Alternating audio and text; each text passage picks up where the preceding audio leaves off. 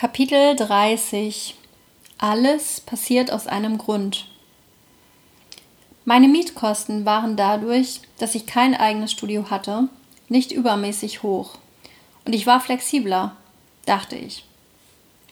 Alles sollte sich weiterhin erst Schritt für Schritt entwickeln. Ein eigenes Studio und die Verantwortung, die damit verbunden war, konnte ich mir zu dieser Zeit noch nicht vorstellen. Schnell stellte ich jedoch fest, dass ich wieder abhängig von anderen Menschen war.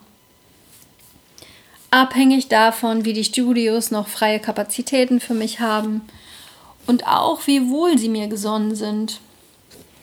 Mit den meisten Studios klappte alles wunderbar, aber meine Möglichkeiten waren begrenzt und ich konnte mich nicht so ausweiten, wie ich es gerne wollte, da die Studios die besten Zeiten natürlich selbst für ihre Kurse belegt hatten.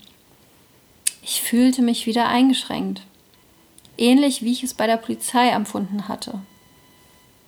Außerdem musste ich immer damit rechnen, dass das Studio meine Zeiten verschob oder den Raum selbst zur Nutzung brauchte.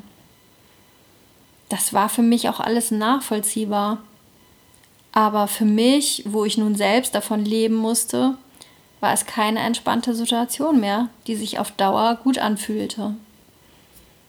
Dazu kam, dass mir eine Dame eines Studios begann, das Leben schwer zu machen. Wir hatten jahrelang super zusammengearbeitet und plötzlich, mit Beginn meiner Selbstständigkeit, erhielt ich ungerechtfertigte Rechnungen und sie begann meine Kunden zu vergraulen. Die Situation bereitete mir extreme Bauchschmerzen.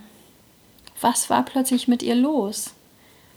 Es zog sich über mehrere Monate und das war etwas, womit ich nie gerechnet hatte. Ich versuchte mehrfach die Situation mit ihr zu klären, was jedoch überhaupt nicht möglich war. Sobald ich mit ihr sprach, tat sie, als wäre alles ein Missverständnis und gar kein Problem. Und dann trudelte die nächste Rechnung ein.